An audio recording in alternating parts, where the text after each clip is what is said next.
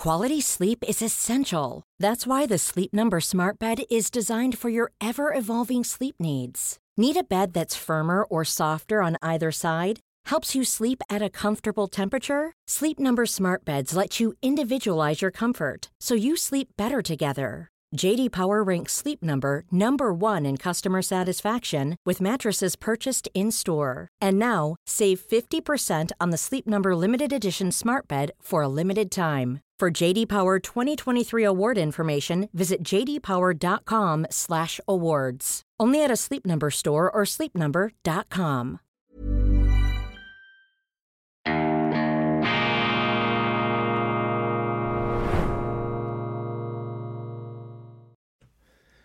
Grüezi miteinander, ganz herzlich willkommen und einen wunderschönen guten Morgen, meine sehr verehrten Damen und Herren, liebe Freunde. Ich begrüße Sie zur schweizerischen Ausgabe von Weltwoche Daily, die andere Sicht, unabhängig, kritisch, gut gelaunt am Dienstag, dem 19. Dezember 2023. Die Euro-Turbos blasen zum Angriff und die Schweizerische Volkspartei, die SVP, muss aufpassen, dass sie im heraufdämmernden Alkoholnebel der Adventsaperos in Bundesbern nicht abgehängt, nicht eingelullt, nicht vorgeführt wird. Es geht jetzt Schlag auf Schlag zwischen der Schweiz und der Europäischen Union. Ende letzter Woche hat der Bundesrat ein bereits auf Vorrat umjubeltes, hochgejubeltes Verhandlungsmandat beschlossen, die Medien können sich kaum beherrschen vor lauter Zustimmung. Unsere Regierung habe da heldenhaft in den Sondierungen mit Brüssel Großartiges herausverhandelt. Wie großartig, das haben wir gestern gesehen bei Weltwoche Daily. Die europäischen Billigzüge dürfen jetzt das Schweizer Schienennetz verwenden, ohne dass die Schweiz auch nur die geringste Gegenleistung dafür bekommen würde. Das ist eben wieder so ein tatsächlich heroisches Verhandlungsresultat unserer Helden in Bundesbern. Alles aufgegeben, nichts dafür bekommen und die Medien applaudieren, nicht mehr enden wollen. Eigentlich der Stoff für ein Satire Programm, aber das ist die Wirklichkeit, so ist es leider. Und nun geht es weiter. Die Umfrageinstitute beziehungsweise die Spin Doctors von Bundesbern, allen voran das Büro Fuhrer Hugi, sie sind daran, nun die äh, Lufthoheit in dieser EU-Debatte an sich zu reißen und wir lesen in den Zeitungen große Umfrage.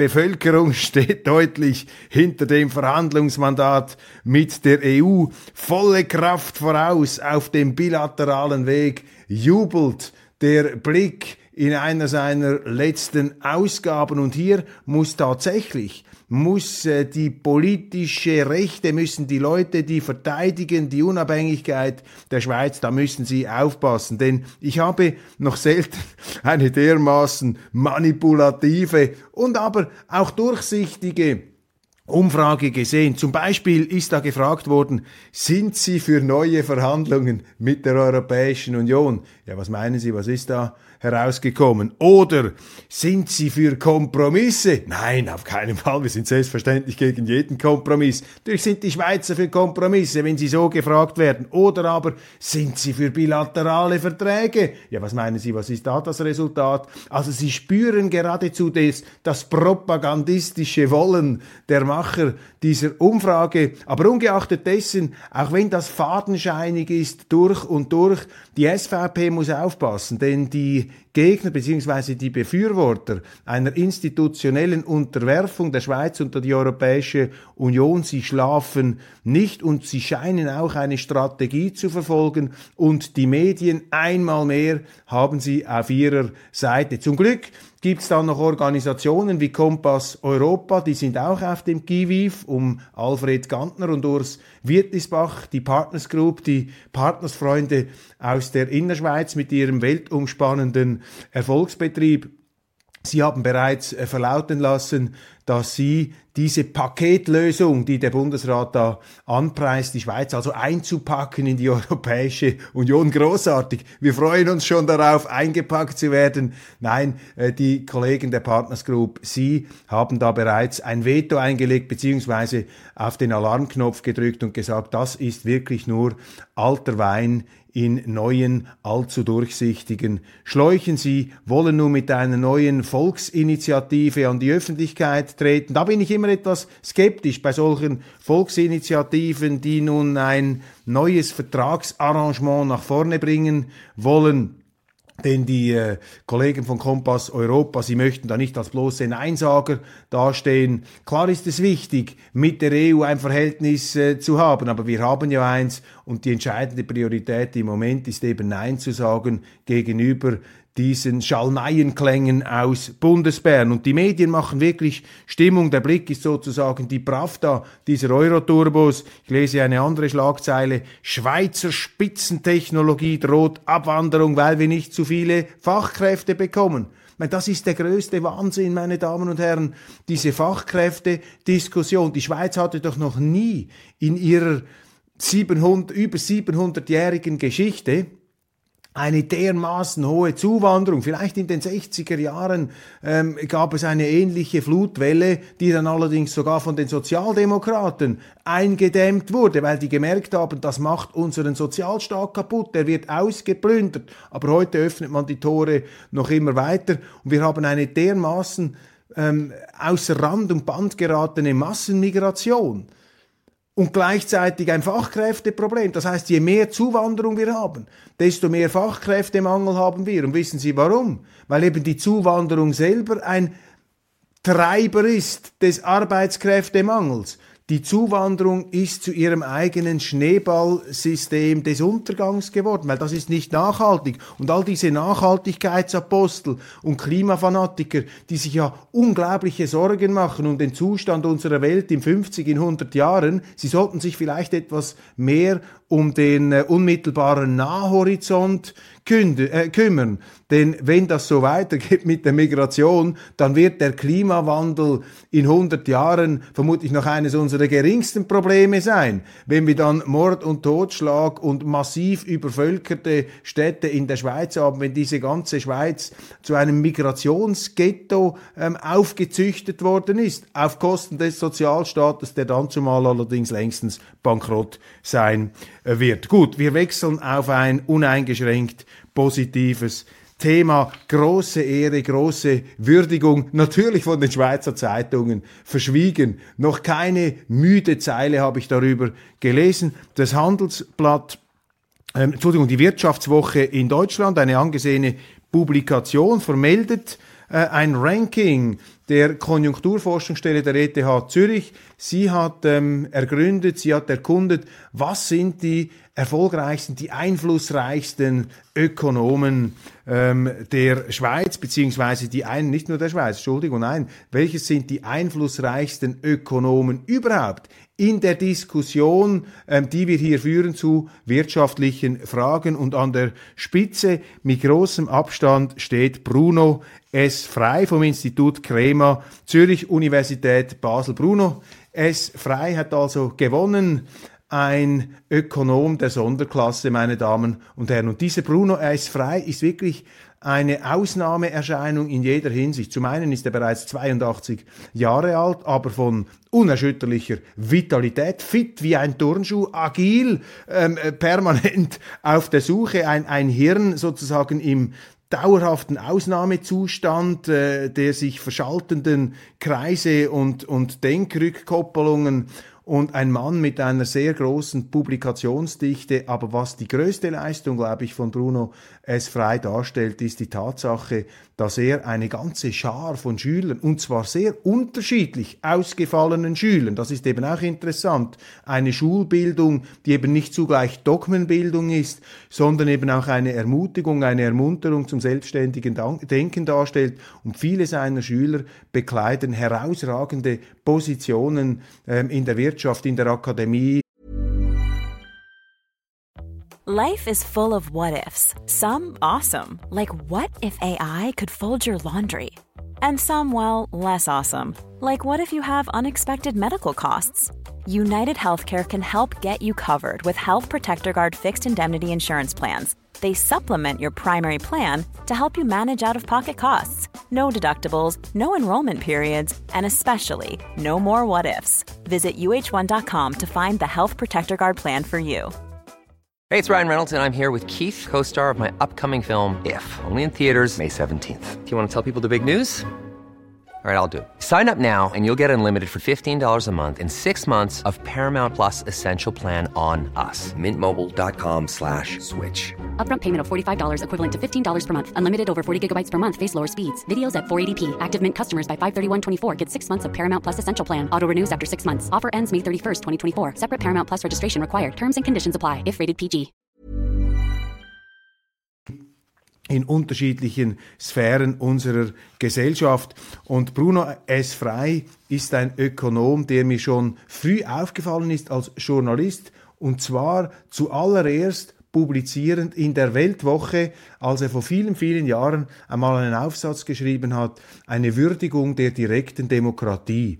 Und das war umso bemerkenswerter, als er diesen Aufsatz zu einem Zeitpunkt geschrieben hat, als die direkte Demokratie wieder mal als alter Zopf, als, Ausna als Auslaufmodell galt in den 90er Jahren. Und damals hat er argumentiert, dass Gesellschaften mit einer direkten Demokratie glücklichere Gesellschaften seien. Er hat also einen Glücksindex zu ermitteln versucht, natürlich mit den statistischen Methoden der Volkswirtschaft. Und das zeichnet eben Bruno S. Frei aus. Aus meiner Sicht ein Eklektiker, ein sehr neugieriger, eben auch über die angestammten Schrebergärten des Ökonomischen hinausdenkender Wissenschaftler und äh, insofern auch eine schillernde Kristallisationsfigur, die weit über die schweizerischen Landesgrenzen hinaus gewirkt hat. Auf jeden Fall gratulieren wir hier von Weltwoche Daily herzlich für ähm, seine Errungenschaften und ich möchte einfach nochmal herausstreichen, Einige, viele seiner Schüler sind heute in Top-Positionen, auch übrigens an amerikanischen Universitäten, der sogenannten Ivy League, also jener Elite-Institute, die zur Crème de la Crème der schweizerischen, äh, Entschuldigung, der internationalen Universitäten gehören und Bruno S. Frey nach wie vor weit, weit von der Pensionierung entfernt und zusammen mit seiner Lebenspartnerin Margit Osterloh, die auch unermüdlich ähm, äh, publiziert, bilden die beiden sozusagen ein intellektuelles Power Couple der Sonderklasse. Ein bisschen dreist, mehr Spielraum für Waffenexporte, aber nicht in die Ukraine. Ja, ein vermurkster Entscheid des Nationalrats unter Druck der internationalen Politik hat der Nationalrat, haben die Bürgerlichen, die SVP, die ähm, FDP und Teile der Mittepartei entschieden, dass der Bundesrat mehr Macht bekommen soll, um Kriegsmaterialexporte zu erlauben, auch wenn sie verboten sind. Eine typische Berner Lösung. Der Hintergrund ist der Ukraine-Krieg und der massive Druck, der auf die Schweiz gemacht wurde, weil sie sich eben geweigert hat, ihre eigenen Gesetze zu verletzen. Das ist ja ähm, der Sachverhalt hier.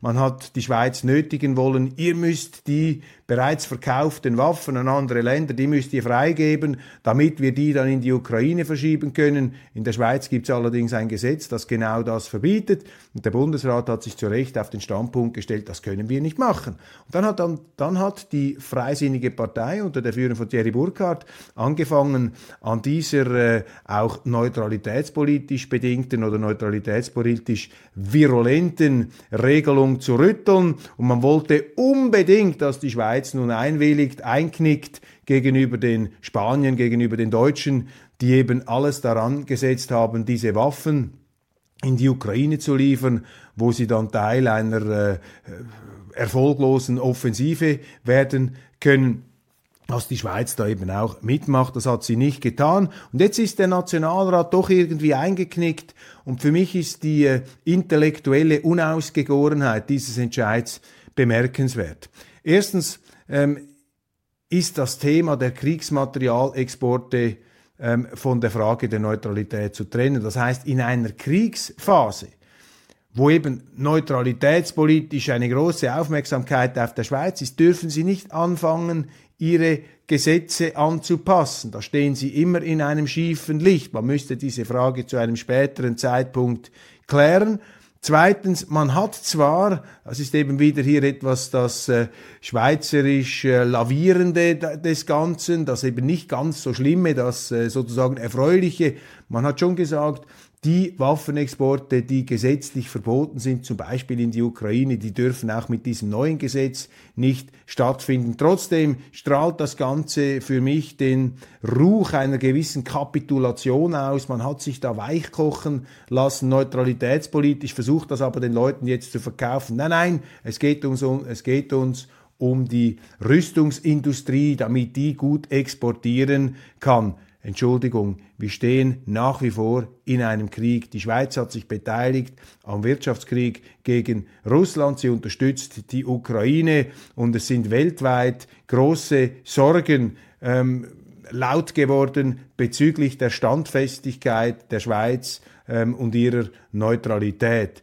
Und wir sollten alles daran setzen, nun nicht hier noch weiter an dieser Neutralität herumzuschrauben und eben mit so halbwindigen, etwas windschiefen Exporterleichterungs-Kriegsmaterialgesetzen Vorschub zu leisten in diese Diskussion unnötig ähm, da muss man einfach die Kraft haben, dazu zu stehen und zu sagen, nein, die Rechtsordnung der Schweiz verbietet uns jetzt die Kriegsmaterialexporte zu locken. Und es wäre viel zu brisant für die Schweiz, jetzt dies zu tun aus neutralitätspolitischen Gründen. Denn es gilt nicht nur das Neutralitätsrecht, also das Verbot, einseitig ähm, Kriegsparteien mit Militär zu beliefern, sondern es gilt eben auch die Neutralitätspolitik, das heißt die glaubwürdige Interpretation der Neutralität, die früher immer als ein Kernbestandteil auch dieser ehernen schweizerischen Sicherheitssäule betrachtet wurde. Und zum Schluss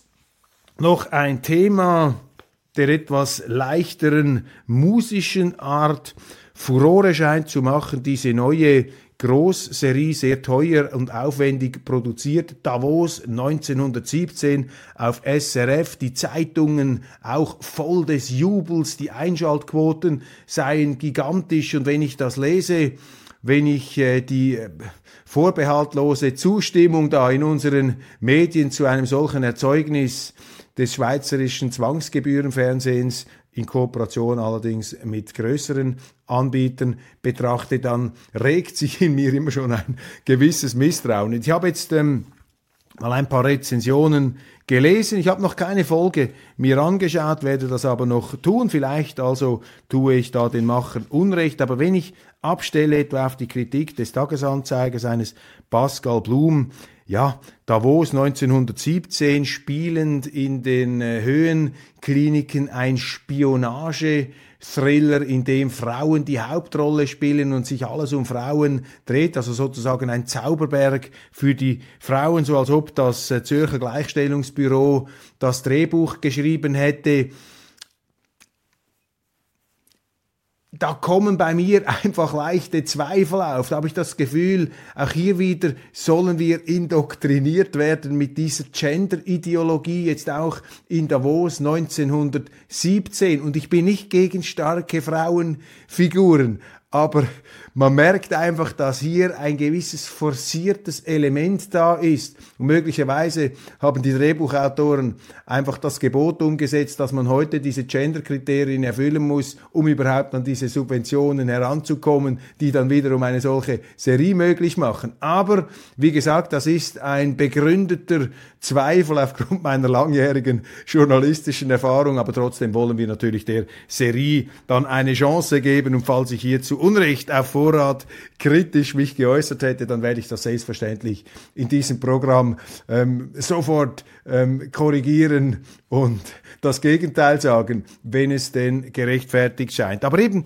es ist ähm, irritierend, dass heute die Kultur sich derart in den Dienst des Zeitgeists stellt. Ich wünsche mir vielmehr, ich wünsche mir eine Kultur, die eben auch den Mut aufbringt, andere Sichtweisen nach vorne zu bringen, sich eben nicht diesen heutigen Erzählschablonen ähm, voll und ganz ausliefert und eben diese Gebote der Gleichstellungsideologie und die Dogmen des Genderismus sozusagen eins zu eins in diese Gleichstellungsdrehbücher einarbeitet.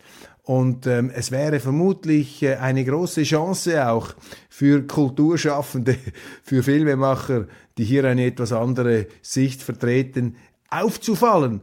Denn bei dem anderen stellt sich halt früher oder später bei mir schon längst ein Ermüdungseffekt ein. Nun denn, wir wollen sehen und äh, wir bleiben gespannt und offen auch für die Revision von unseren Urteilen. Meine Damen und Herren, ich danke Ihnen ganz, ganz herzlich für die Aufmerksamkeit. Das war's von Weltwoche Daily Schweiz. Jetzt auf keinen Fall verpassen die internationale Ausgabe gleich im Anschluss. Ich freue mich und ähm, ja, dann äh, galoppieren wir weiter freudig Weihnachten entgegen. Machen Sie es gut, bleiben Sie unabhängig, kritisch und gut gelaunt.